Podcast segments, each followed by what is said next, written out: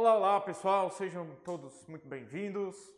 É, vamos iniciar nosso primeiro encontro de direito tributário. Meu nome é Bruno Marinho, eu sou delegado de Polícia Civil, também sou professor de tributário, professor universitário de direito tributário. E muita gente pergunta, né, o que, que tem a ver, né, um delegado e direito tributário, né? Por que, que não bota um advogado para lecionar direito tributário? Quem disse que tributário só pode, só quem pode trabalhar com tributário é advogado, né? Não, isso é mito. Eu dou aula de tributário porque eu amo direito tributário. Deixa eu voltar aqui a nossa tela. Direito tributário, pessoal, a gente tem que, primeira coisa, desmistificar direito tributário. A gente tem um medo de direito tributário. O pessoal já vai para o direito tributário odiando, sem nunca ter estudado direito tributário. E eu costumo dizer que o direito tributário, pessoal, pessoal que está em casa, pessoal que está assistindo a aula aqui presencial, o direito tributário não é esse bicho de sete cabeças que as pessoas imaginam. Eh, é uma matéria fácil de entender, não é uma matéria difícil. Apesar de ser delegado de polícia, eu prefiro o direito tributário porque é matéria muito mais fácil do que direito penal. Pode, você está falando, nossa, ele está falando isso porque ele é professor de direito tributário. Mas não, o direito tributário, sem sombra de dúvidas, é mais fácil que direito penal. Acontece o quê? Que as pessoas estudam muito mais direito penal do que direito tributário. E para sua prova da OAB, é perfeitamente, né, completamente compreensível, porque a, a, o peso cai muito mais direito penal do que direito tributário, né? Mas a gente não pode confundir as coisas, porque a gente estuda menos tributário, achar que direito tributário é mais difícil. É muito mais fácil, é muito decoreba direito tributário. Agora, direito penal tem muitas teorias, é, tem, tem muita jurisprudência, muita coisa. Direito tributário é mais, mais light. Então, vamos estudar aqui direito tributário com o coração aberto. Com o coração aberto, né? Eu também, terminando a minha apresentação, eu também sou coordenador aqui dos cursos de carreira policial aqui do, do Universo Júris, né? Sou coordenador do curso de delegado de Polícia Civil e lá eu dou aula de tributário também. E também sou coordenador do curso de inspetor e escrivão. Lá eu dou aula de constitucional. E aqui também vou dividir o direito constitucional com o professor Bruno dos Anjos. Então, professor Bruno dos Anjos, vocês ainda vão ter o prazer de conhecê-lo. Ele é juiz de direito, ele vai ministrar aí a maioria das aulas de direito constitucional e eu vou complementar aí alguns assuntos específicos em direito constitucional. Ok? Claro que o direito constitucional, lá no direito constitucional, nós teremos mais aulas. No direito constitucional está previsto sete encontros e aqui no direito tributário só quatro encontros. Né? Por que só quatro encontros? Porque a organização aqui do Universo Júris, ela é, distribuiu as aulas conforme o número de questões da prova. Né? Então, direito tributário geralmente cai três, quatro questões na prova da OAB e é óbvio que a carga horária é menor. Tá? Então, a, a, a Universo Júris prefere, claro, com toda a razão, dar mais uh, carga horária para penal, processo penal, civil, processo civil, constitucional, administrativo, né? Mas não é por isso que a gente vai menosprezar o direito tributário. Seja bem-vinda. Não é por isso que a gente vai menosprezar o direito tributário, gente. O direito tributário, essas quatro questões, podem e fazem realmente muita diferença para muita gente. Muita gente fica por três, quatro questões, principalmente no último exame. O último exame foi uma verdadeira peneira, gente. Então, uh, não, não vamos nos basear no último exame de ordem, porque ele foi um exame fora da curva. Então não se assustem pela última prova, porque realmente pegou até a gente que trabalha com isso já há algum tempo, pegou a gente de surpresa, o nível foi totalmente inesperado. A gente acredita que talvez a banca tenha pesado mais a mão, porque a quantidade de inscritos era muito grande e aí precisava dar uma peneirada menor, maior. Mas a gente vai pautar as nossas aulas no histórico da banca, no que a banca, a FGV, o que vem caindo na maioria das provas. A gente não vai nivelar né, com base no último exame, mas sim na média geral de todos os exames, a gente vai abordar os assuntos que vêm sendo mais recorrentes. Tanto aqui em direito tributário, como lá em direito constitucional, que a gente vai ter lá os nossos encontros. Pessoal, como são quatro, apenas quatro encontros de direito tributário, a gente vai ter que correr. Né? A gente vai ter que correr e já de antemão, já adianto que aqui nas aulas em vídeo, uh, nós não vamos ministrar todo o conteúdo porque realmente não dá. Né? A gente iria precisar de um ano de cursinho preparatório se a gente quisesse abordar realmente todos os assuntos. Então vamos estudar os assuntos mais específicos, os assuntos mais cobrados, mais importantes para a sua prova. Lá na faculdade, geralmente, são duas cadeiras de 80 horas lá de direito tributário. Né? Então você estuda muito direito tributário na faculdade e aqui nós vamos ter aí oito horas aula para a gente intensificar o direito tributário. Não obstante, não significa dizer que os assuntos que a gente não vai falar aqui, vocês não vão estudar. Nós vamos disponibilizar o material, acredito que o pessoal que está assistindo a aula gravada talvez já esteja disponível, material bem mais completo do que o que a gente vai ministrar aqui, com o aprofundamento necessário, que é para todo mundo tirar uma boa nota em direito tributário. Vamos tra traçar aqui uma meta, vamos traçar uma meta. Vamos tentar acertar Muita gente nem estuda direito tributário, mas tente, pelo menos tente acertar duas questõezinhas de direito tributário. Assista nossas aulas, pegue o nosso material, leia o nosso material e estude a legislação. Um grande erro é o pessoal não querer estudar a legislação. Não se baseie somente, pessoal, pela nossa aula aqui ministrada ao vivo, tá? Não dá para você estudar só assistindo a aula você vai assistir a aula, mas vai estudar essa aula. Não adianta só você, principalmente você que está em casa, sentar no sofá, cruzar os braços, falar, vou assistir a aula e ficar lá só assistindo. Você vai entender, tenho certeza, mas vai esquecer. Se você não escrever, se você não revisar, se você não a, a, trabalhar esse estudo de formativa, você vai esquecer. Né? Então, a revisão é fundamental mesmo da matéria que você tem entendido. Essa matéria eu já entendi, não vou estudar, tem que estudar, porque senão você vai errar. A maioria das questões da OAB, elas são consideradas de nível médio a fácil. Tá? Então não adianta também a gente querer aprofundar demais em um assunto muito específico. Tá? A gente tem que ter a obrigação de acertar pelo menos as questões de nível médio e nível fácil. Beleza? Sem perda de tempo, pessoal, considerando que nós temos apenas quatro encontros de direito tributário, a gente vai correr. Então vamos abrir a mente para o direito tributário, desmistificar. O direito tributário não é esse negócio horrível, péssimo. É, na faculdade o pessoal estuda tributário só para passar. Tudo bem, aqui também estuda para passar na OAB? Beleza, né? Nosso objetivo é passar. Você não quer trabalhar no direito tributário? Tranquilo. Ah, e outra observação: a nossa aula aqui Gente, não é aula para você advogar em direito tributário. Nós vamos ministrar aula para você passar na prova. Se você quer trabalhar com direito tributário, aí você vai atrás de uma especialização, um curso específico. Aqui nós vamos voltar nosso, a nossa atenção para a prova da OAB. É isso que a gente vai fazer. Vamos lá, gente? Está aí na tela, primeiro assunto, vamos conceituar direito tributário. Tá? Vamos conceituar direito tributário. Para conceituar, pessoal, o direito tributário, a gente tem que entender um pouco sobre direito financeiro. Tá? O direito tributário ele está atrelado, ele está junto com o direito financeiro.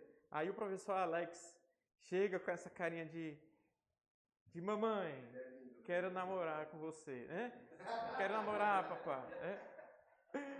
Ai, o Alex é uma onda. É, então, o direito financeiro e o direito tributário, eles estão intimamente ligados. Como assim? Primeiro vamos falar um pouquinho de direito financeiro. Pessoal, o direito financeiro, ele estuda quatro coisas. Isso já caiu na prova da OAB.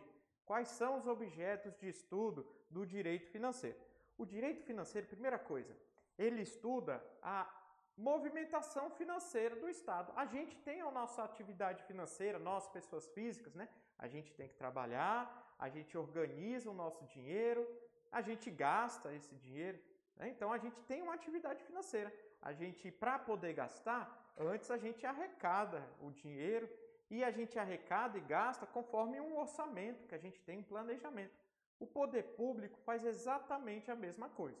Né? O poder público, para ele poder gastar, ele tem que ganhar dinheiro antes, ele tem que se organizar para não gastar mais do que o que ele arrecada. O poder público pode contrair empréstimo também, pode tranquilamente. O conjunto de regras que regulamenta essa atividade do poder público de ganhar dinheiro, de gastar dinheiro, de organizar esse dinheiro, é o direito financeiro. Tá? Então, direito financeiro é o ramo do direito que estuda, olha só, a atividade, a atividade financeira do Estado. Atividade financeira do Estado. Tá? Então, direito financeiro estuda as finanças públicas. A atividade financeira do Estado. Tudo que o Estado faz para organizar o dinheiro, como o Estado se planeja com o dinheiro, como ele arrecada a receita, né? como ele gasta esse dinheiro. E para alguns doutrinadores também, o direito financeiro vai estudar aí o crédito público. Né? O crédito público, a gente está entendendo ele como sendo um empréstimo. A gente pode simplificar dessa forma. Tá? Então, objetos do direito financeiro ou alvos de estudo do direito financeiro. O que, que o direito financeiro estuda? Estuda o orçamento, e aí estuda aquelas leis orçamentárias, lembra que você viu na faculdade? Plano plurianual, lei de diretrizes orçamentárias, né?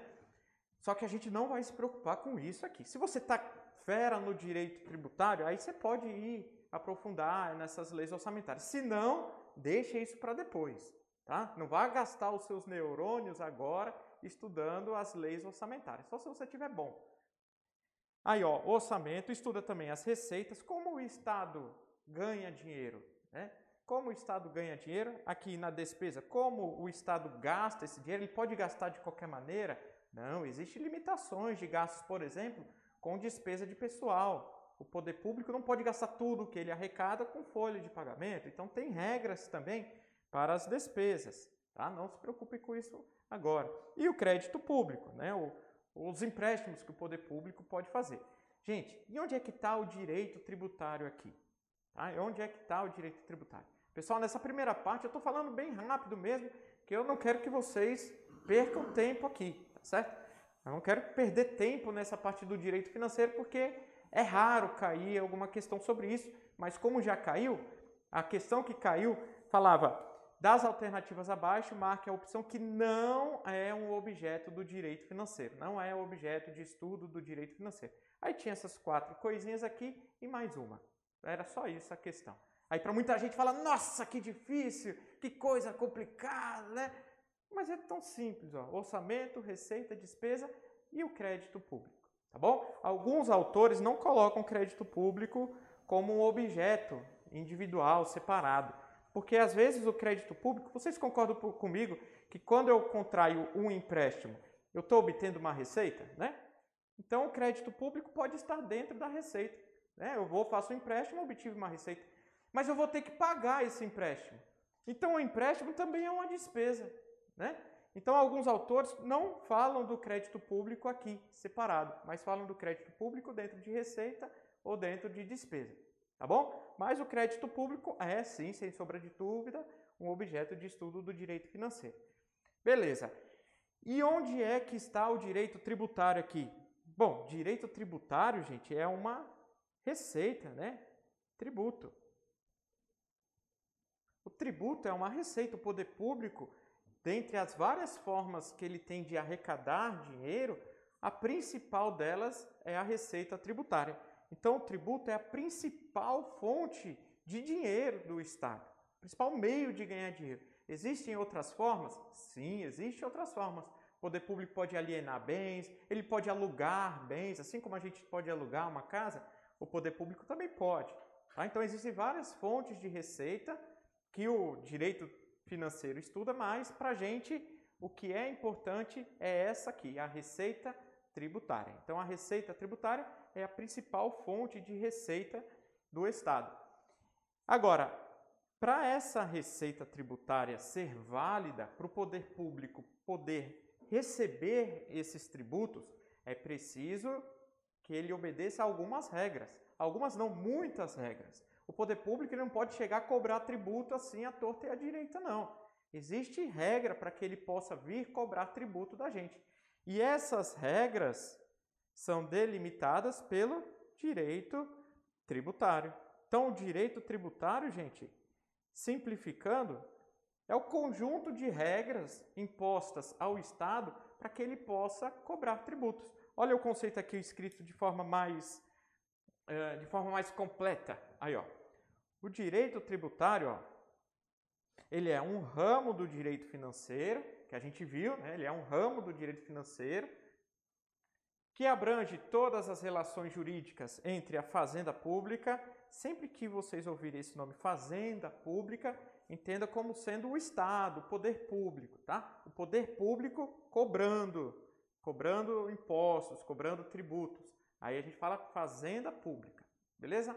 Então, o direito, o direito tributário é o ramo do direito financeiro que abrange as relações entre o Estado, a fazenda pública e o contribuinte.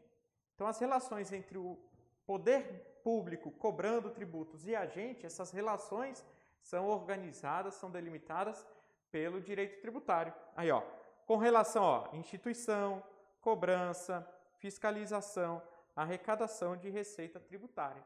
Tá? Então, o direito tributário ele vai regulamentar tudo isso que o poder público vai fazer em relação à cobrança, instituição, fiscalização de tributos.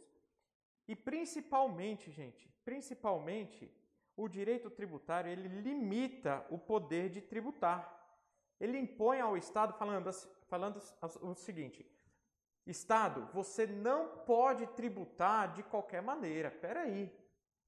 Todos, todos os contribuintes eles têm direitos a não serem tributados de forma exorbitante, de forma abusiva, de forma exagerada. Então, o direito financeiro ele limita o poder de tributar do Estado. Para quê? Para proteger o cidadão contra os abusos desse poder.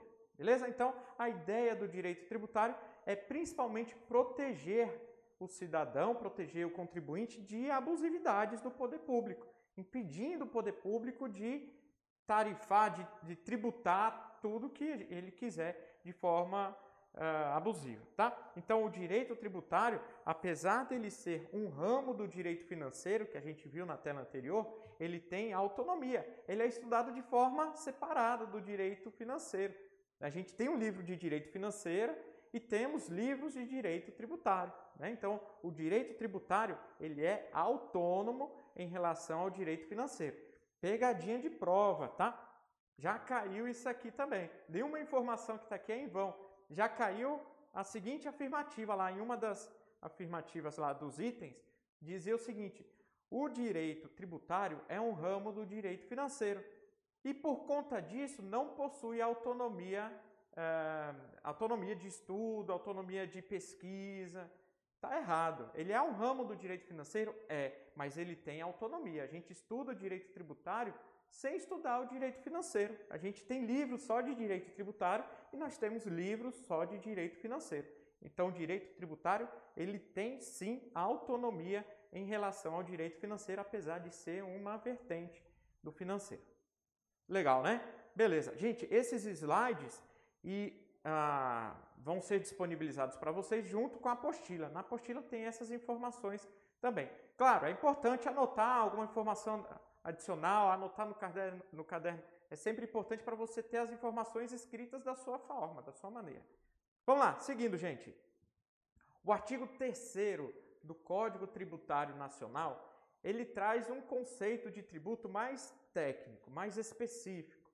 Olha o que diz o artigo 3 do Código Tributário Nacional. Ele fala o seguinte: tributo é toda prestação pecuniária compulsória em moeda ou cujo valor nela se possa exprimir, que não constitua sanção de ato ilícito, é instituída em lei e cobrada mediante atividade administrativa plenamente vinculada. É por isso que você desiste de estudar direito tributário, porque você lê isso aqui e não entende nada, não é mesmo? a gente lê o CTN, lê dessa forma. Às vezes o professor de direito tributário ele só lê e ele acha que isso aqui está tranquilo, mas né, banana a cabeça da gente. Por isso, pessoal, não só em direito tributário, mas em qualquer outra, outro ramo do direito, quando a gente pegar um artigo grande, extenso, né, não, não dá para ler ele todo de uma vez. Não dá, é muita informação em cinco linhas aqui. É muita informação. Por isso, você tem que destrinchar o artigo do jeito que a gente vai fazer aqui. Ó. A gente dividiu o artigo em alguns pontos para explicar cada um deles e entender perfeitamente o artigo 3 Vamos lá? Prestação pecuniária. O Código Tributário Nacional ele diz que tributo é uma prestação pecuniária, ou seja, é um pagamento, uma obrigação de pagar. Vamos anotar aqui, ó. Então, tributo é uma obrigação Cadê a minha tela? Cadê a tinta? Faltou tinta aqui. É uma obrigação de pagar. Se é uma obrigação de pagar, Grande Mário, se é uma obrigação de pagar, eu estou falando de pagar dinheiro. Né? Nós pagamos tributo em dinheiro. O tributo deve ser pago em dinheiro. É uma prestação pecuniária. Quando eu falo prestação pecuniária, eu estou falando pagamento em dinheiro, tá? Tributo é uma prestação pecuniária, é um pagamento em dinheiro.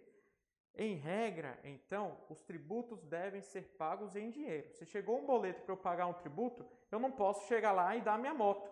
Né? Eu, eu tenho que pagar ITBI, é 10 mil reais. Eu, pronto, está aqui minha moto. Não posso fazer isso. O pagamento é feito em dinheiro, o tributo é uma prestação pecuniária. Excepcionalmente, a gente pode desconsiderar essa regra. O tributo apesar dele ser uma prestação pecuniária, eu posso pagar tributo também com dação em pagamento de bens imóveis. Então, olha só, dação em pagamento. Deixa eu apagar essa telinha aqui, ó. Pronto, apagando. Então, eu posso pagar tributo com dação em pagamento bens imóveis. Bem imóvel. Então, excepcionalmente, excepcionalmente eu posso dar um imóvel como pagamento, tá? Excepcionalmente por quê? Que para o Estado receber o meu imóvel, aí tem uma série de regras, tá? Tem uma série de regras, tem que haver uma, um conluio, um acordo entre as partes, tem que haver licitação, mas eu não quero que ninguém aprofunde nisso, tá? Aqui nós vamos estudar, como eu falei, só com a profundidade média ou a profundidade básica para a gente entender. Então, o tributo é uma prestação pecuniária, é um pagamento em dinheiro, via de regra, mas que eu posso dar um bem imóvel como pagamento. Isso está lá no artigo 156 da Constituição. Isso é a letra da Constituição, tá, gente? Que diz essa exceção. Artigo 156. Se eu não me engano, eu tenho uma anotação aqui, mas eu acho a letra tá ruim. Se eu não me engano, artigo 156, inciso 11 da Constituição. Se está na Constituição, então é porque é importante. Agora, o aprofundamento está em decretos, está em resoluções da Receita Federal, não vale a pena a gente se aprofundar, tá bom? Então, pagamento em dinheiro, aceita pagamento em bens imóveis, e esse pagamento, gente, é compulsório. É uma prestação pecuniária compulsória, ou seja, é obrigatório. É obrigatório. Você é obrigado a pagar tributos. Você fala assim, poxa, mas do nada aí veio um, uma cobrança aí de. Vamos ver um, um, imposto aqui, um tributo.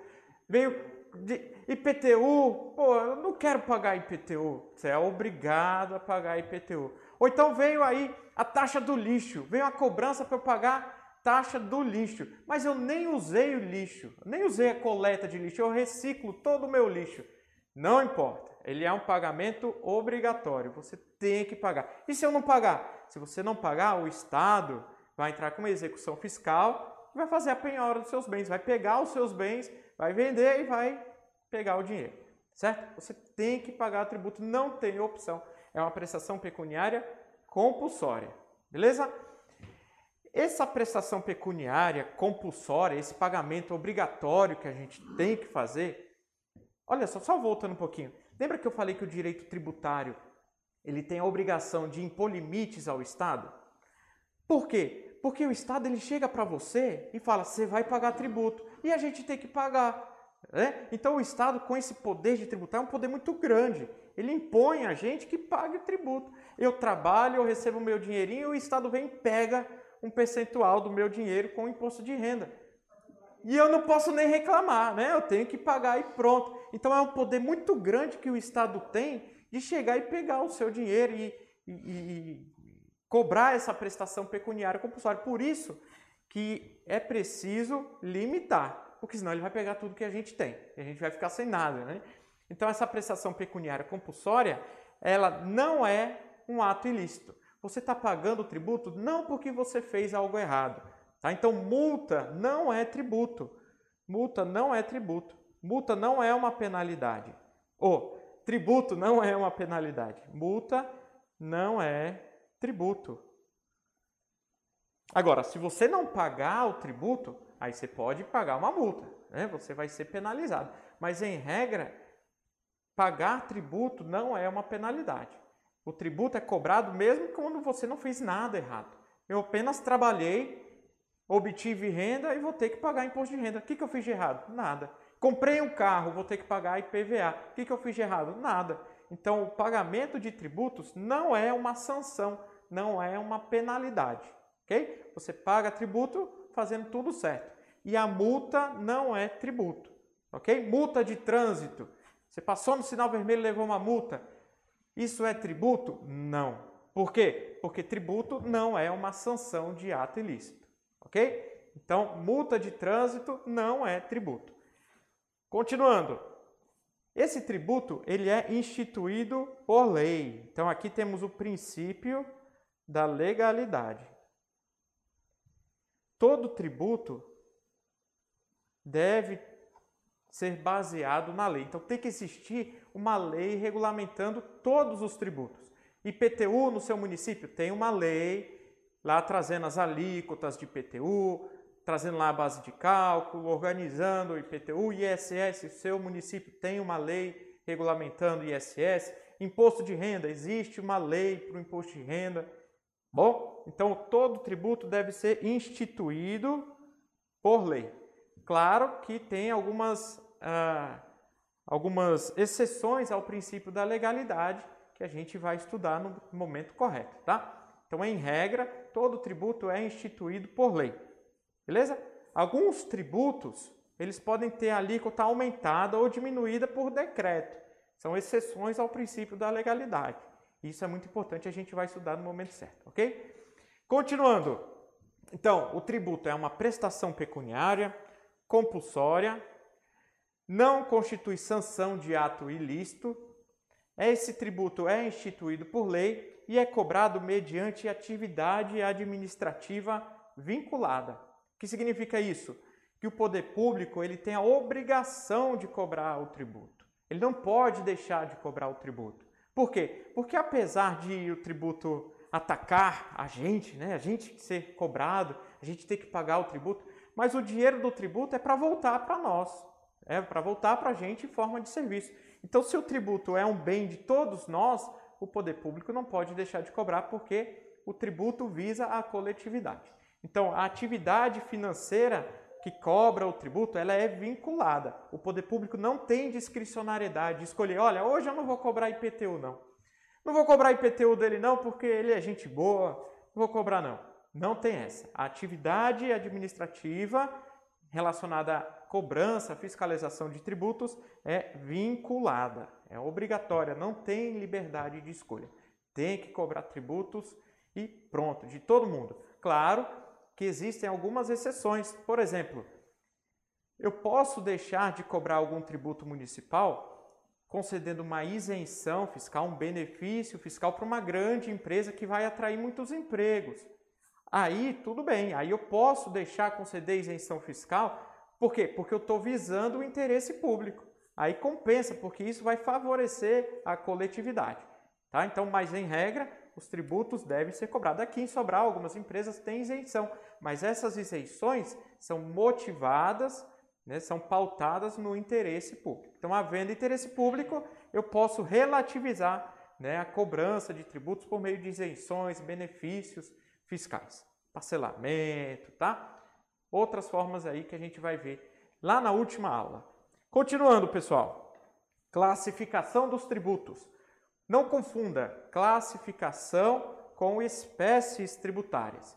As espécies tributárias são aquelas cinco que eh, talvez vocês não se lembrem, né? Porque talvez não, não ninguém estudou direito tributário bem na faculdade. Ou, impostos, taxas, contribuições de melhoria, empréstimos compulsórios e contribuições especiais. Essas são as espécies tributárias, são cinco espécies tributárias. Mas a gente vai falar agora de classificação de tributos. Os tributos são de vários tipos, existem vários tipos de tributos. Né? Os impostos são apenas um tipo de tributo. Muita gente confunde tributo com imposto, não é a mesma coisa. Imposto é um tipo de tributo. Tá? Temos taxas, como eu falei, temos contribuições de melhoria, temos diversos tributos. Os impostos são apenas um dos tipos de tributos. Desses tipos, dessas espécies tributárias, elas se classificam de diversas formas. Vamos lá, primeira classificação. Os tributos, eles podem ser vinculados e tributos não vinculados. Como é isso? Gente, o tributo vinculado, o tributo vinculado é aquele que o poder público ele só vai cobrar o tributo se ele fizer alguma coisa. Se ele não fizer nada, então ele não pode cobrar o tributo. Eu só posso cobrar um tributo se eu, se eu fizer alguma coisa. Então vamos anotar, ó. O tributo vinculado exige uma contraprestação do Estado. Cadê minha tinta? Do tributo vinculado existe uma contraprestação contraprestação do Estado.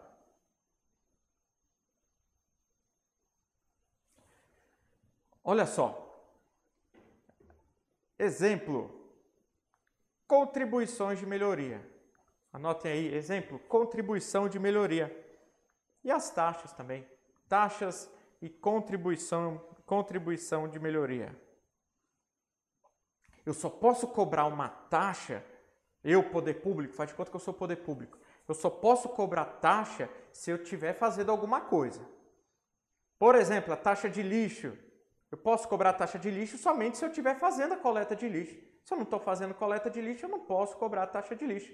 Contribuição de melhoria. A contribuição de melhoria é um tributo que o poder público faz uma obra pública e aí ele pode cobrar do, da população beneficiada com essa obra uma participação nesses custos. É a contribuição de melhoria. Então tem uma comunidade lá e eu vou construir uma praça lá naquela praça, naquela, naquela comunidade e aquela praça vai valorizar os imóveis da região, eu posso, então, o poder público pode cobrar uma contribuição de melhoria daquelas pessoas que foram beneficiadas. Mas eu só posso cobrar a contribuição de melhoria se eu tiver feito alguma coisa, certo? Porque é um tributo vinculado. Olha só, se quiserem anotar essa observação, não, vamos colocar aqui, ó, tributo não vinculado. O tributo não vinculado, olha que interessante, o poder público vai cobrar o tributo mesmo sem fazer nada por nós. Ele não fez nada por nós, ele vai cobrar o tributo. Então não há contraprestação. Não há contraprestação. Não há contraprestação do Estado. Exemplo, os impostos. Eu trabalho, eu ganho meu salário e eu tenho que pagar imposto de renda. O que foi que o Estado fez por mim? Não fez nada. Né? Ele não fez nada e vai cobrar o tributo. IPVA, eu comprei o carro, eu licenciei o carro, com meu suor, com meu dinheiro, e o Estado vai querer me cobrar um valor em cima disso. O que, que o Estado fez?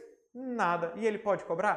Pode, porque os impostos são tributos não vinculados. O poder público pode cobrar mesmo sem fazer nada por nós. É, pode parecer um absurdo, mas é, é justamente porque o poder público ele tem que arrecadar para poder fazer alguma coisa depois, para poder investir em saúde. O IPTU também é um, é um tributo não vinculado. Eu tenho minha casa, o poder público não fez nada para eu ter minha casa, eu construí minha casa sozinho, tudo bonitinho e o poder público vai me cobrar o IPTU. O IPTU para ser cobrado tem requisitos. Tem um colégio próximo localidade, praça. Ah, mas aí depende de cada município, certo? Cada município vai instituir, o colega que está falando, que ah, para cobrar IPTU, às vezes o município impõe algumas, alguns critérios, né? Só pode cobrar IPTU de quem mora é, perto de uma escola, de um, de um posto de saúde, né? Aí depende de alguns municípios. Porque o IPTU ele só pode ser cobrado de imóveis urbanos. E aí o município pode definir o que é a área urbana. Então, a área urbana ele pode colocar que é a área que fique próxima a algum colégio, alguma escola, algum hospital, ou pode definir uma lei, né, uma lei municipal dizendo a área urbana do nosso município começa na latitude, longitude tal e termina na não posso cobrar IPTU de imóveis na zona rural, tá? Mas em regra, todos os impostos, em regra não, não tem exceção. Todos os impostos são não vinculados, ok? Tributo, segunda classificação. Tributo de arrecadação vinculada e arrecadação não vinculada. Olha a diferença aqui, gente. Aqui, ó, tributo vinculado e tributo não vinculado. Aqui é tributo de arrecadação vinculada e arrecadação não vinculada. Então aqui, ó, cuidado, estou falando da arrecadação desse tributo. Alguns tributos o poder público arrecada e o dinheiro arrecadado ele tem que obrigatoriamente empregar em um determinado setor. Então a arrecadação daquele tributo está vinculada a uma atividade. Vamos anotar? Ó? Vou colocar aqui só exemplos, tá, gente? Tributo de arrecadação vinculada, só repetindo, é o tributo em que o dinheiro arrecadado deve ser utilizado obrigatoriamente em um determinado setor. Olha só um exemplo: contribuições sociais. Contribuições sociais. Contribuições sociais. Contribuição social, quando você paga lá PIS, PASEP, contribuição social sobre o lucro líquido cobrado pela, pelas empresas, esse dinheiro obrigatoriamente ele tem que ser destinado lá à Seguridade Social, tem a arrecadação vinculada a essa determinada atividade. Eu não posso cobrar o, a contribuição social sobre o lucro líquido e pegar esse dinheiro e construir asfalto e construir avenida. Não posso porque o dinheiro, o tributo dessa contribuição social deve ser utilizado na Seguridade Social. Ah, então, o dinheiro aí está vinculado, a arrecadação está vinculada. Já já eu vou traçar, traçar um paralelo aqui, tá, gente? E tributo de arrecadação não vinculada é o tributo que o poder público arrecada e ele pode gastar como ele bem entender tributo de arrecadação vinculada, o dinheiro arrecadado com tributo pode ser utilizado de qualquer forma. Claro, de qualquer forma, desde que dentro do orçamento, né? desde que previsto no orçamento. Ele pode gastar o dinheiro comprando uma lancha para ele passear no final de semana, né? Mas ele pode gastar o dinheiro em qualquer área é, que esteja prevista no orçamento. Pois não. Pessoal, muita gente, muita gente acha que o IPVA Boa. Boa, boa. O colega aqui, pessoal de casa, ele está falando que é, sobre o IPVA. Muita gente acha que o IPVA ele tem arrecadação vinculada. Como assim? Muita gente acha que o dinheiro do IPVA deve ser utilizado para tapar buraco de rua. Só que é um engano, porque o IPVA é um imposto e os impostos, os impostos eles têm arrecadação não vinculada. Então, o dinheiro do IPVA, o Estado, o município que recebe né, a repartição de receitas, né, pode receber, é, o município recebe 50% do IPVA que é arrecadado, tá? O município em que o veículo estiver licenciado, ele recebe 50% do IPVA. Você tem uma Hilux, você paga 5 mil reais de IPVA, 2.500, você paga por estado o IPVA, e o Estado passa metade do IPVA para o município onde você licenciou o carro. Tanto o Estado como o município, quando eles recebem esse dinheiro, eles não são obrigados a gastar esse dinheiro com buraco, com recapeamento asfáltico, porque os impostos, o IPVA é um imposto, os impostos têm arrecadação não vinculada, tá? Imposto tem arrecadação não vinculada. Pessoal, não confunda tributo vinculado com tributo de arrecadação vinculada. Olha só, o tributo vinculado, o poder público só pode cobrar depois de fazer alguma coisa. Ele fez e depois ele cobra. Né? Ele cobra porque ele fez alguma coisa antes. Esse é o tributo vinculado. Ele só pode cobrar se tiver feito alguma coisa. O tributo de arrecadação vinculada, ele primeiro cobra e o dinheiro que ele arrecadar, aí ele vai ser obrigado a gastar em um setor específico. Por exemplo, o tributo de arrecadação vinculada, contribuições sociais. Beleza? Em regra, os tributos, a maioria dos tributos são de arrecadação não vinculada, tá? Mas existem aí exceções, como as contribuições sociais, a CID, as contribuições de intervenção no domínio econômico, mas calma, vamos devagar. Beleza? Entendida essa diferença tributo vinculado e tributo de arrecadação vinculada ou não vinculada? Beleza. Próxima classificação, gente. É hora, tempo voa, hein? Uh, tributo direto e tributo indireto. Vamos lá. Tributo direto, gente. Tributo direto é aquele tributo que é cobrado diretamente de quem realizou o fato gerador. Você realizou o fato gerador, o tributo é cobrado de você. Exemplo: Exemplo. Cadê? Aqui, ó. Vou botar aqui a canetinha. Exemplo de tributo direto. Imposto de renda. O imposto de renda é um imposto direto. Quem obtém a renda é que vai pagar o tributo. Não tem, não tem mistério aqui. Você obteve a renda, paga o tributo. Você comprou o veículo, você paga o IPVA. Você comprou a casa, você paga o ITBI para transferir a casa. Tributo direto, ok? Então, em regra, em tese, aí, exemplo, imposto de renda é um tributo direto. Tributo indireto. No tributo indireto, o valor do tributo ele pode ser repassado para outras pessoas. Então, no tributo indireto, vou até apagar aqui, ó, para sobrar mais espaço. Ah, eu tenho um quadro aqui. Deixa eu ver se eu tenho espaço para escrever aqui. Tenho. Vou tirar isso aqui. Gente, no tributo, vamos ver se fica legal aqui a lousa, hein?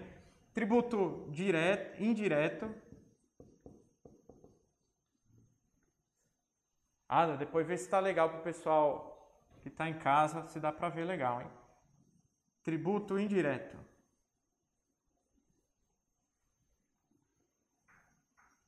Pessoal, no tributo indireto, eu tenho o contribuinte de direito, contribuinte de direito, isso aqui é importante, hein? Contribuinte de direito. E tenho também o contribuinte de fato. Contribuinte de direito e o contribuinte de fato. Vou ficar desse outro lado aqui.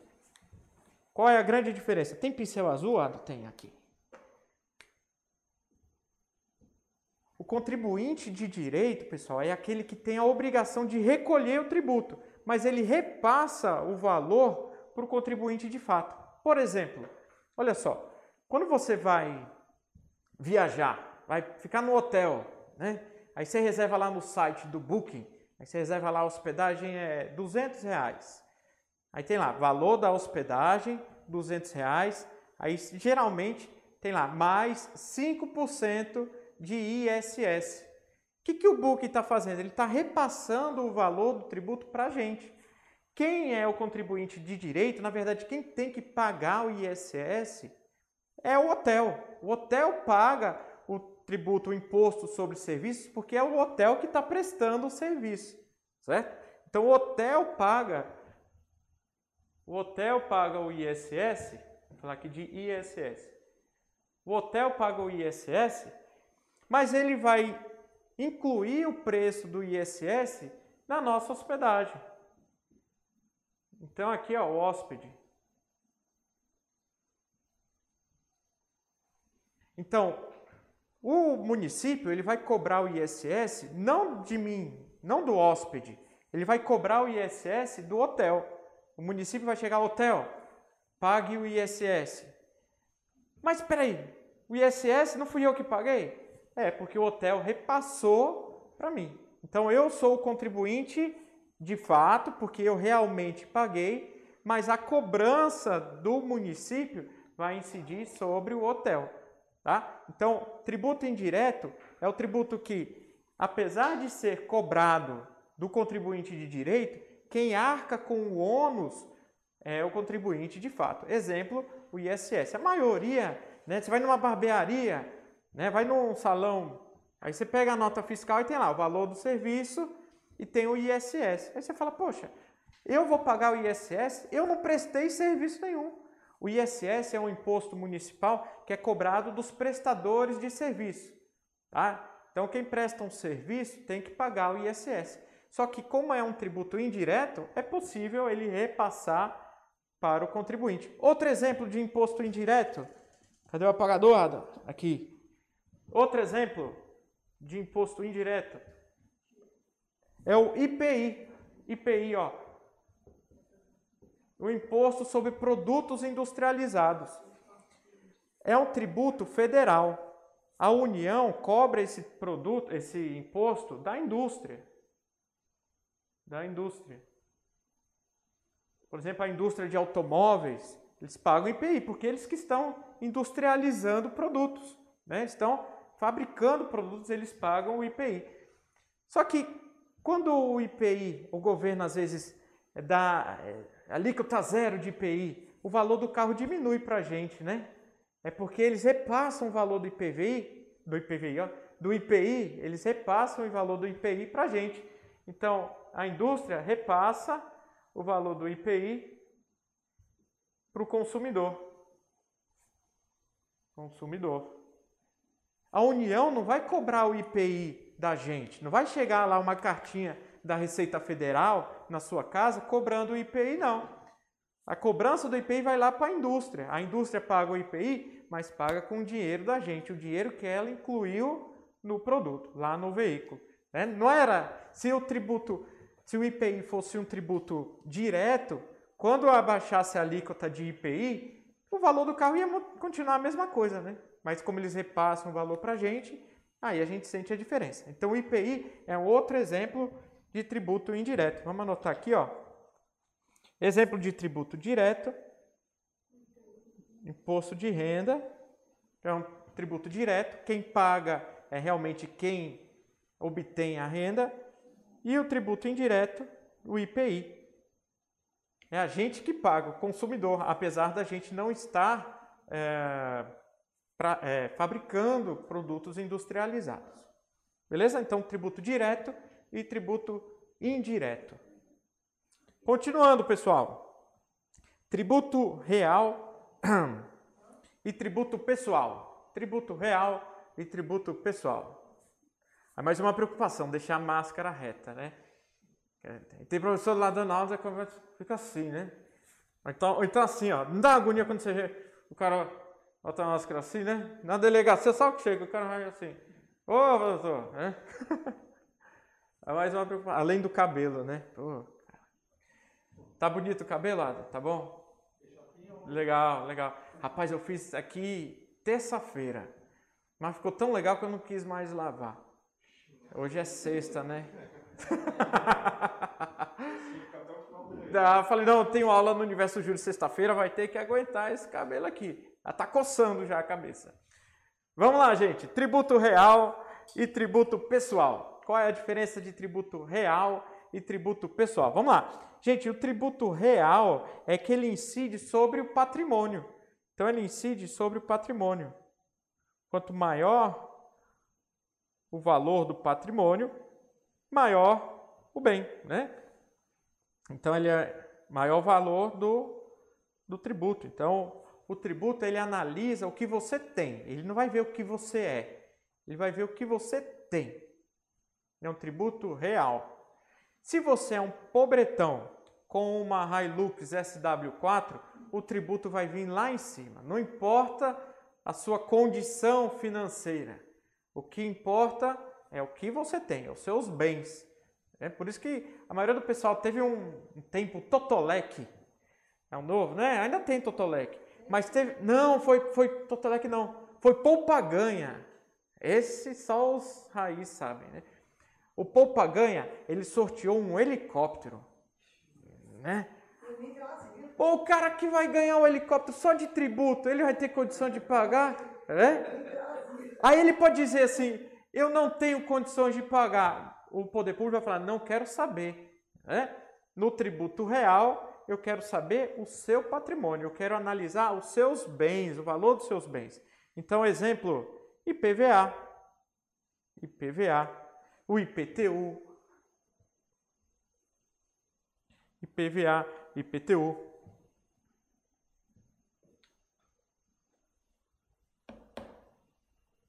Tá bom? Então ele desconsidera as características pessoais do contribuinte. Só que, gente, o ideal é que o tributo, é que os tributos sejam de natureza pessoal. No tributo pessoal, ele analisa a capacidade capacidade contributiva. Os tributos, aliás, os tributos pessoais, né? Os tributos pessoais analisam a capacidade contributiva. Capacidade contributiva. Contributiva. Ele vai a, é, um, é mais justo, o tributo pessoal é mais justo, porque ele vai ver, você pode pagar mais, então você paga mais. Você pode pagar menos, então você paga menos. Exemplo, imposto de renda. O imposto de renda ele cobra alíquotas maiores de quem ganha mais. Quem ganha 50 mil por mês paga alíquota de 27,5%. Então paga, um, paga bastante, né? quase um terço. E quem ganha 2 mil reais por mês, aí paga alíquota de 7%. Paga menos, né? Então, quanto maior o seu rendimento, quanto mais é, o poder público entende que quem ganha mais pode pagar mais. Então, pague mais. Capacidade contributiva. O tributo pessoal analisa a sua capacidade contributiva. Esse é um princípio tributário. Os tributos eles devem ser criados e devem ser cobrados conforme a capacidade contributiva. Mas a gente sabe que a maioria dos tributos não obedece à capacidade contributiva. Né? O IPVA, IPTU, todos, a maioria dos tributos acabam não obedecendo à capacidade contributiva. É um sonho a gente conseguir cobrar exatamente uh, a possibilidade de cada um de pagar tributo. Né? Você não pode pagar tributo, você paga menos. Você pode mais, você paga mais. Ok? Beleza? Tributo real e tributo pessoal. Então, a, observação, né? Se quiserem anotar aí, pessoal que está em casa também, é que, em regra, os tributos devem ter caráter pessoal, tá, gente? Em regra, os tributos devem, né? Então, é um plano, né? A Constituição diz isso. Em regra, os tributos devem ter caráter pessoal, apesar de hoje não ser possível, mas é um objetivo a ser buscado, tá? Que os tributos tenham caráter pessoal, a letra da Constituição diz isso. Continuando, tributo fixo, tributo proporcional e tributo progressivo. Aqui eu vou anotar na lousa de novo. Vamos lá. Aqui nós vamos falar um pouquinho de base de cálculo e alíquota. Vamos lá. Deixa eu ver até onde eu posso riscar aqui na tela. Até aqui. Para não fugir da tela. Ok.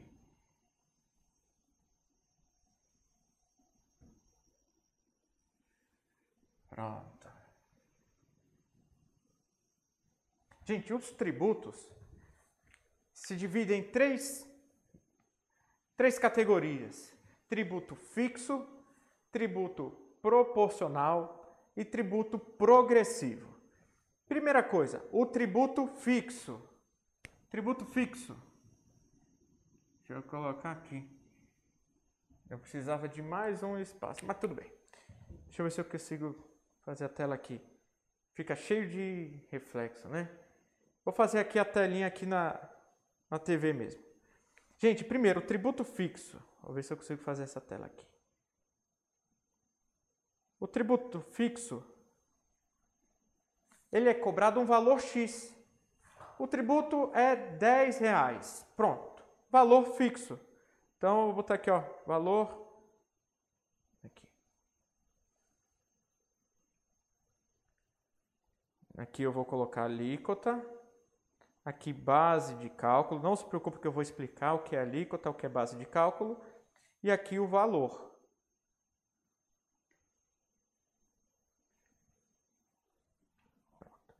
No tributo fixo, não importa a alíquota, não importa a base de cálculo. O valor é fixo, é sempre 10 reais. Por exemplo, o tributo é 10 reais para todo mundo. Tá? Então não tem alíquota, não tem base de cálculo, não importa o tanto que você consumiu, o valor é fixo, é X 10 reais para todo mundo. Tributo fixo. Tá? Aqui eu vou falar de base de cálculo e de alíquota, tá? Professor, Pois não. aí seria mais. Isso, taxas, taxas podem adotar esse, esse critério fixo, mas também podem ser progressivos também. Mas muitas taxas têm valor fixo. Né? Tipo, Detran cobra lá algumas, alguns, ah, alguns tributos fixos. Né? Então, tributo fixo é aquele que o valor é fechado para todo mundo. Ok? Tem também o tributo proporcional. Vou colocar de vermelhinho aqui. Tributo proporcional. No tributo proporcional, gente, a alíquota aumenta. Se a alíquota aumenta, como é que eu vou fazer aqui?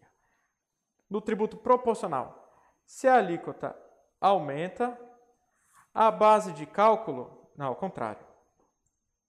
É o contrário aqui. Pronto. Se a base de cálculo aumenta, o valor vai aumentar também, mas a alíquota permanece fixa. Tributo proporcional. Como assim? Como assim? O que é alíquota, o que é base de cálculo? Agora eu vou para cá. Agora eu vou para cá. Esse é o proporcional, tá? Proporcional. Porque o que acontece? O IPVA, olha só, o IPVA. Vamos botar que o valor do IPVA seja 5%, vou botar bem alto, 5%. A alíquota, alíquota é 5%. E o que é a base de cálculo? Alíquota é o percentual que vai ser cobrado. Mas vai ser cobrado sobre o quê?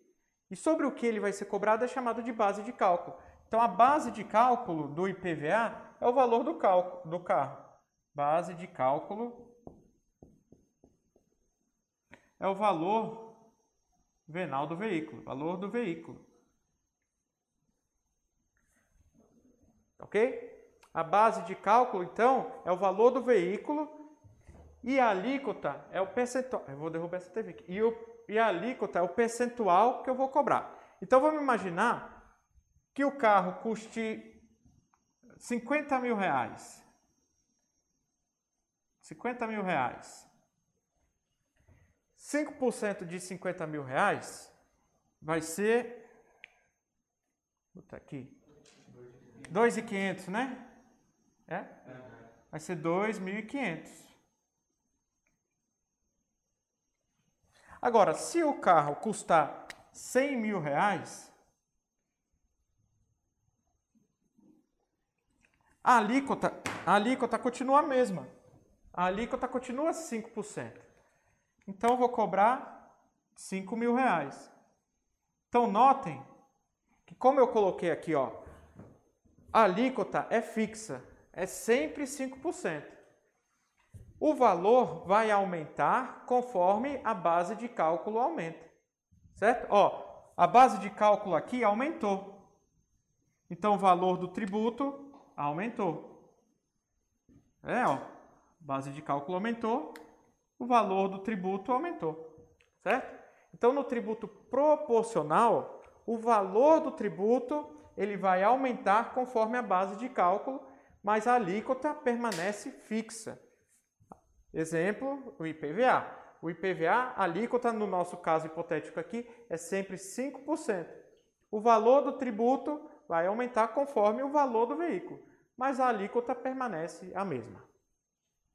ok? Tributo proporcional. No tributo, eu vou acabar riscando aqui o, a nossa lousa virtual com a. Tá, tô bem pertinho, viu? Tô bem pertinho. Então pegar aqui na lousa, né? Aí tá gravado, o Anderson, se estiver assistindo em casa, aí tá arrancando os dois fios de cabelo que ele tem. Né? Vamos lá, gente. Tributo fixo, proporcional e tem o progressivo. Progressivo. Caramba, não tem espaço para riscar aqui nessa telinha. Vou colocar aqui. Progressivo. Progressivo. No tributo progressivo, como está aí na tela, a alíquota aumenta, conforme a base de cálculo também aumenta, e, consequentemente, o valor vai aumentar também. Se a base de cálculo aumenta no tributo progressivo, a alíquota vai aumentar também. A alíquota aumenta também. Por exemplo, imposto de renda, perfeito.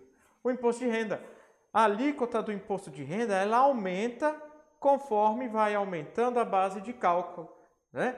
O imposto de renda, ele é um tributo progressivo. Quem ganha mais, quem tem uma base de cálculo maior, vai pagar uma alíquota maior e, consequentemente, o valor fica bem maior.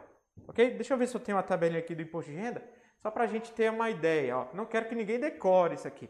É só para mostrar que a base de cálculo ó, vai aumentando. Conforme vai aumentando a base de cálculo, quanto mais você ganha, maior é a alíquota. Tá? Ele é um tributo progressivo. Então a grande diferença entre. Como é que é? Tá preocupado, né, cara? Mas esses valores aqui, é, eles vão ser alterados aí. Tem projeto de lei, vive mudando, vive mudando essas. Esse valor aí é real. É, mas vive mudando, viu? Não. Por isso que nem decore essas, essas alíquotas aqui. O. Às vezes, ah, pois é, o cara é melhor você ganhar menos às vezes. Às vezes você ganha menos para poder receber mais. É, é. É melhor às vezes você receber menos para poder ganhar mais. É. Agora, gente, não se preocupe com esses valores. A prova não vai cobrar valores, tá? Não vai cobrar valores. É importante você saber sobre o imposto de renda é que as alíquotas são progressivas. Tá bom? Alíquotas progressivas, o tributo é progressivo. Na prova pode dizer que a alíquota é progressiva, ok? Então, na prova pode trazer essa, diferencia essa diferenciação. Vamos recapitular então? Tributo fixo é o tributo que tem um valor X. Não importa a base de cálculo, não importa a alíquota, valor é X. Tributo proporcional. Tributo proporcional. A alíquota é fixa, a alíquota não muda e o valor do tributo vai ser aumentado conforme a base de cálculo. A base de cálculo aumenta e o valor do tributo, consequentemente, vai aumentar também. Tributo. É...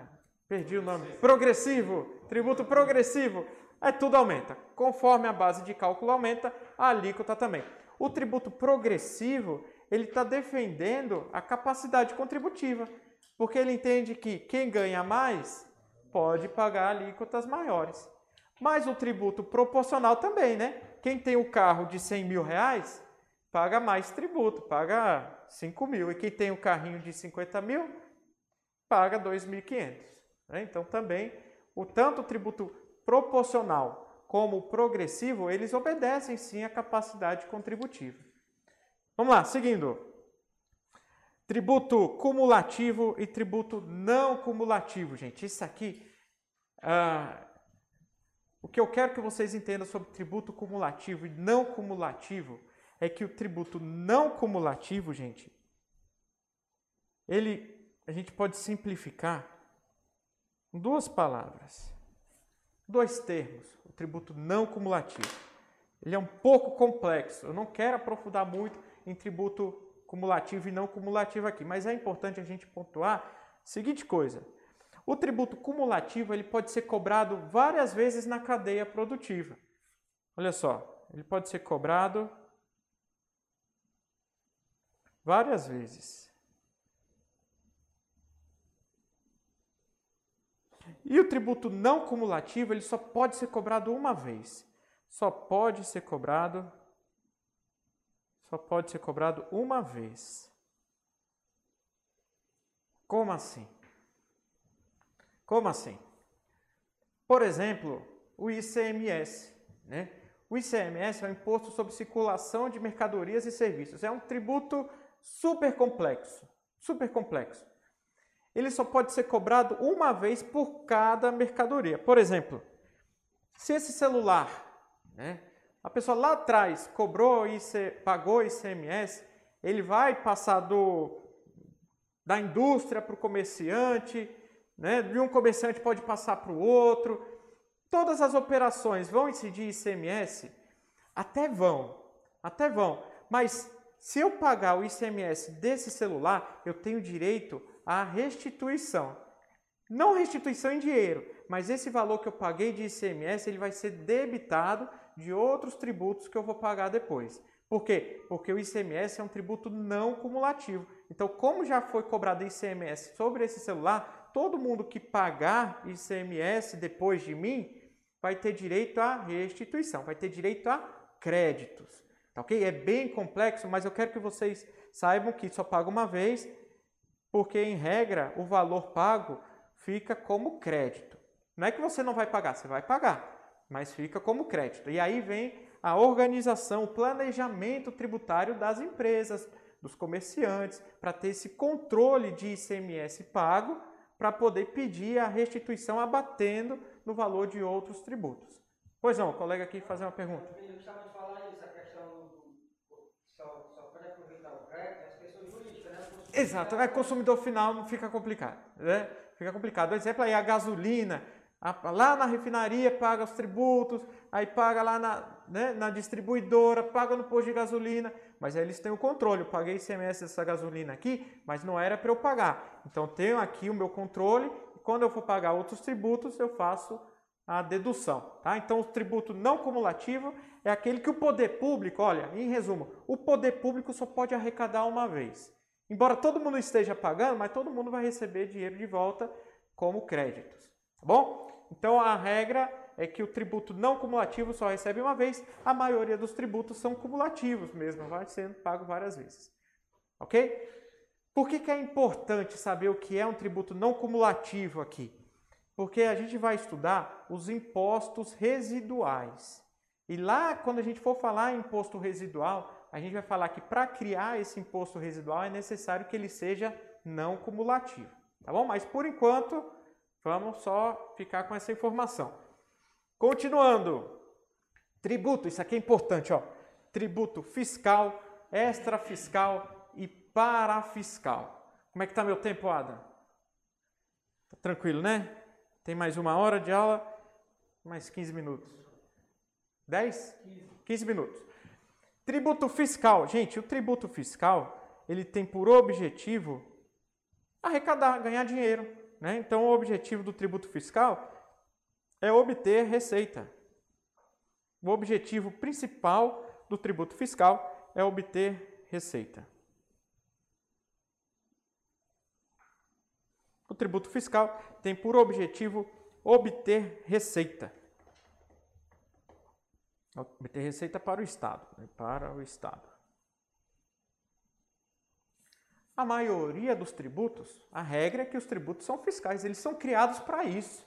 É criado para que o poder público obtenha dinheiro e possa gastar como ele bem queira, né? como ele bem quiser. Beleza. Agora, tem alguns tributos que são chamados de extrafiscais.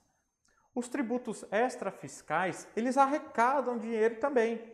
Também é uma função dele, mas não é a principal função. A principal função do tributo extrafiscal não é a arrecadação.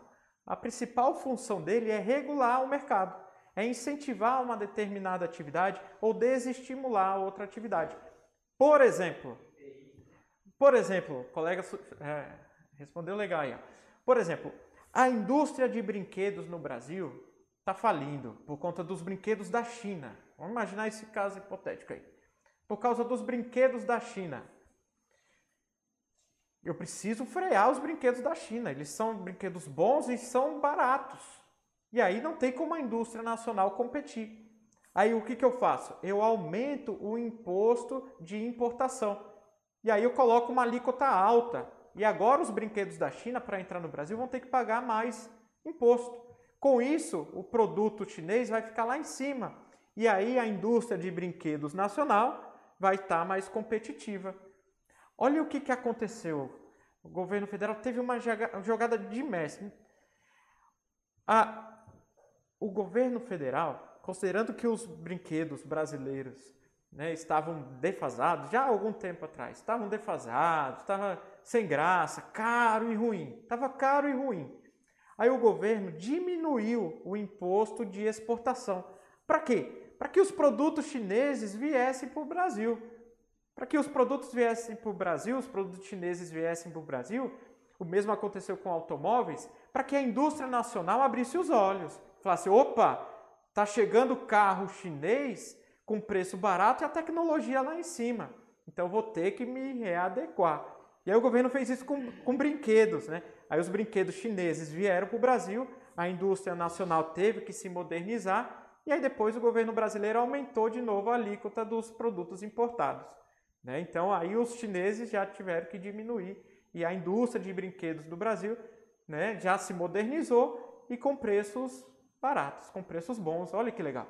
Então, o tributo extra fiscal, note que o objetivo aí não foi arrecadar mais dinheiro da China, mas sim frear ou estimular a entrada de produtos chineses. Então, equilibrar ou equilibrar, exatamente, perfeito. Então, tributo extra fiscal tem o objetivo de fomentar, regular, organizar, fomentar, organizar determinado setor, né? determinado setor determinado setor. Olha só que aconteceu na pandemia. A pandemia, todo mundo sem dinheiro, precisando de crédito, todo mundo precisando de empréstimo aí, principalmente uh, os trabalhadores autônomos. Aí que foi que o governo federal fez? Olha, se o pessoal está precisando de empréstimo, eu vou ajudar esse pessoal a contratar empréstimo diminuindo o imposto sobre operações financeiras. Quando você contrata um empréstimo, você paga um imposto. Só que aí o poder público, para incentivar as pessoas a ou facilitar o empréstimo, diminuiu esse imposto sobre operações financeiras e aí todo mundo conseguiu fazer empréstimo pagando menos, né? pagando menos retribuição por isso. O que a gente tem que saber é quais são os impostos extrafiscais. E aí é decoreba, gente. Vamos anotar? Quais são os impostos extrafiscais? Ó, Imposto extrafiscal. II, que é o imposto de importação.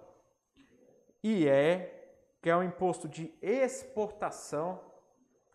IOF, o colega aqui está sabendo de tudo, hein? IOF, que é o imposto sobre operações financeiras. Legal, isso aí, gente. Imposto sobre operações financeiras. E o IPI, que é o imposto sobre produtos industrializados, tá? A indústria de automóveis está vendendo muito pouco. Eles não estão conseguindo vender veículos porque está caro. E aí está todo mundo falindo. Aí o governo fala: tá bom, vou reduzir o IPI. Aí o preço do carro baixa e todo mundo compra mais carro. Né? Então o IPI ele não tem a função, a função principal dele não é arrecadar. Ele também quer arrecadar, óbvio, né? mas ele tem essa principal função que é regular aí a compra e venda, comercialização de produtos industrializados. Ok? No Brasil, para o Brasil é importante exportar.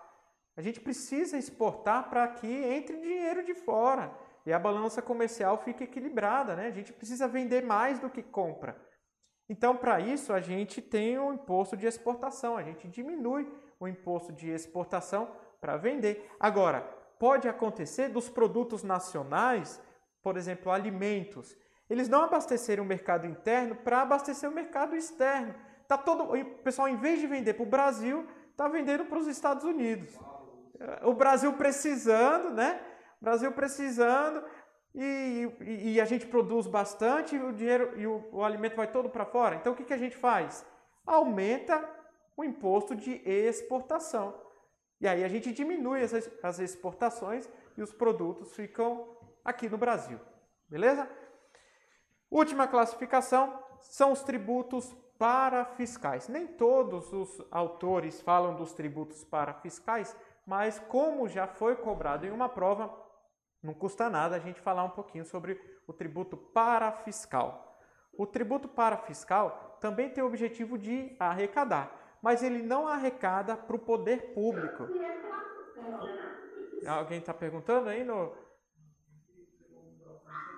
Pessoal que estiver em casa assistindo online aí, uh, pode fazer pergunta, fica à vontade, tá? Qualquer coisa, pode escrever no bate-papo que o Adam repassa aí as perguntas, aí a participação de todo mundo que está em casa. Quem está na aula gravada também pode participar por meio do nosso, uh, nosso grupo né, do Telegram, né? Ok? Então a participação é para todo mundo, para as três turmas. Temos a turma ao vivo, presencial, turma ao vivo em casa e a turma da aula gravada. E a aula gravada acho que está disponível, vai ficar para todo mundo. Né? Então, beleza. Tributo para fiscal, o objetivo é arrecadar, mas não para o Estado. Arrecadar para o Sistema S, SESC, SENAI, SEBRAE. Tá, então vamos anotar aí, ó. Para atividade paralela ao Estado. Atividade paralela ao Estado. Paralela ao Estado.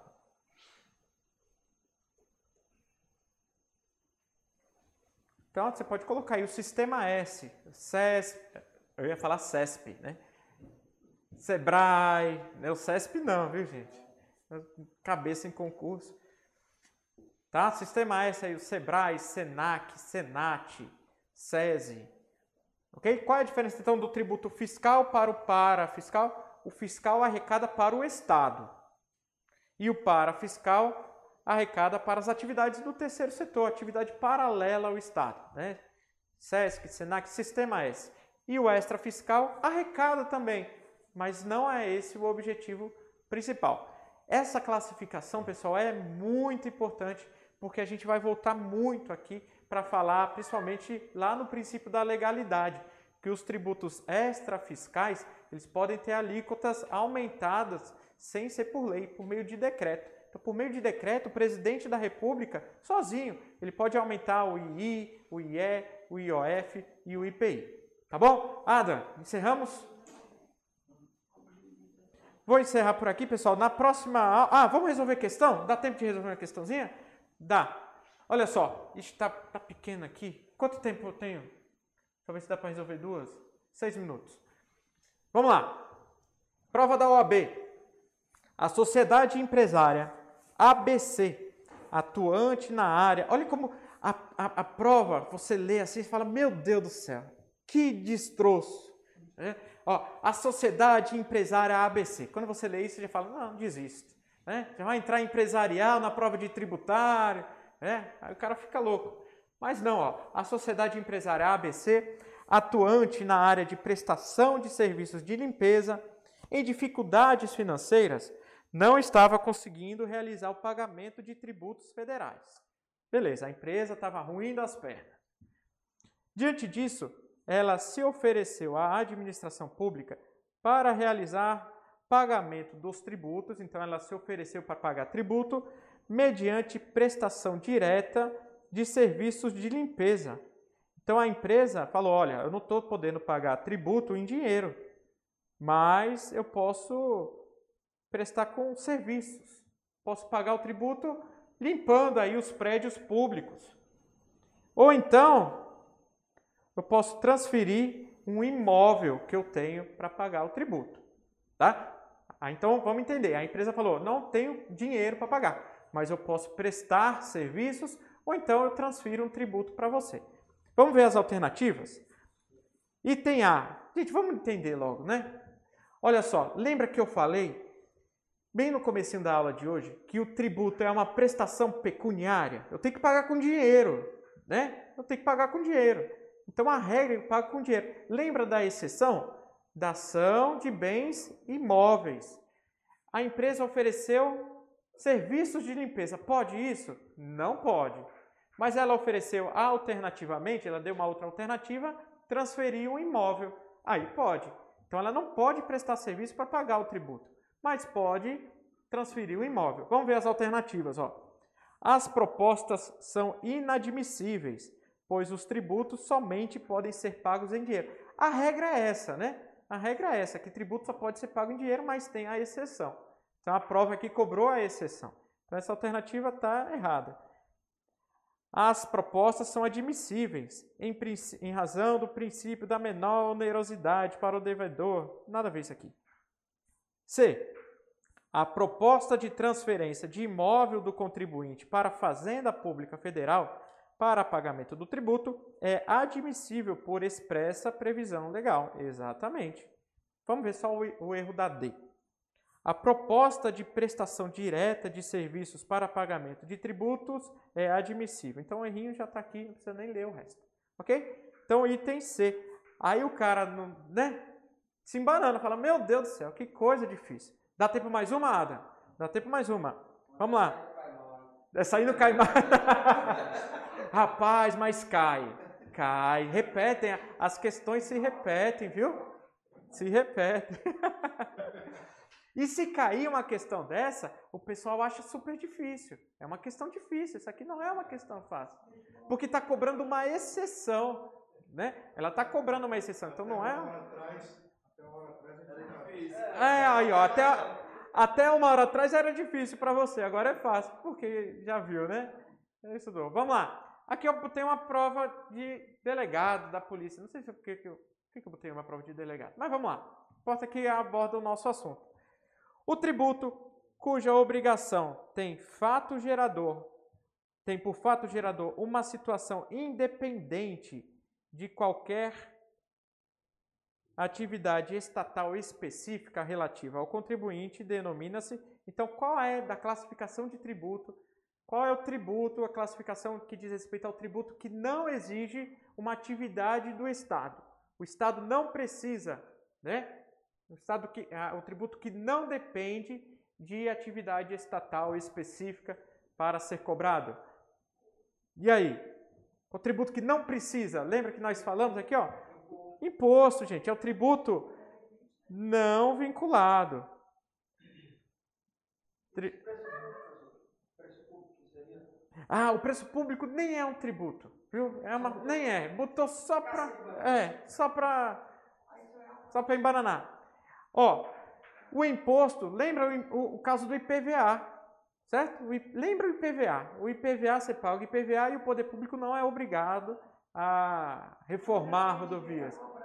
É, ah, sim, sim. Qualquer tributo, qualquer tributo ele cobra e o IPVA também tem a arrecadação não vinculada, né? Agora, taxas, taxa é um tributo vinculado. O poder público só pode cobrar taxa se ele fizer alguma coisa. Se ele não fizer nada, então não pode cobrar taxa. Da mesma forma, a contribuição de melhoria. Lembra o exemplo da praça que eu falei? Ele só pode cobrar contribuição de melhoria se ele fizer a obra pública. Agora, cuidado. É, a questão da taxa de iluminação pública que vem na conta, na verdade, não é uma taxa. Nós vamos ver que é uma é, COSIP, né, uma contribuição especial. Na verdade, uma contribuição para o custeio da iluminação pública. Beleza, gente? Deixa eu ver se tem mais alguma questão. Tem não. Na aula que vem, a gente começa a estudar Sistema Tributário Nacional, que com certeza vai cair questão sobre esse tópico na prova de vocês. Pessoal, muito obrigado a quem esteve aqui na aula presencial, quem está em casa também. Vou colocar os materiais no portal para todo mundo ter acesso juntamente com os slides. Até a próxima sexta-feira à noite, sexta-feira que vem, nós vamos ter dois encontros de direito tributário. Vai ser o sextou do tributário na semana que vem. Valeu, pessoal. Obrigado.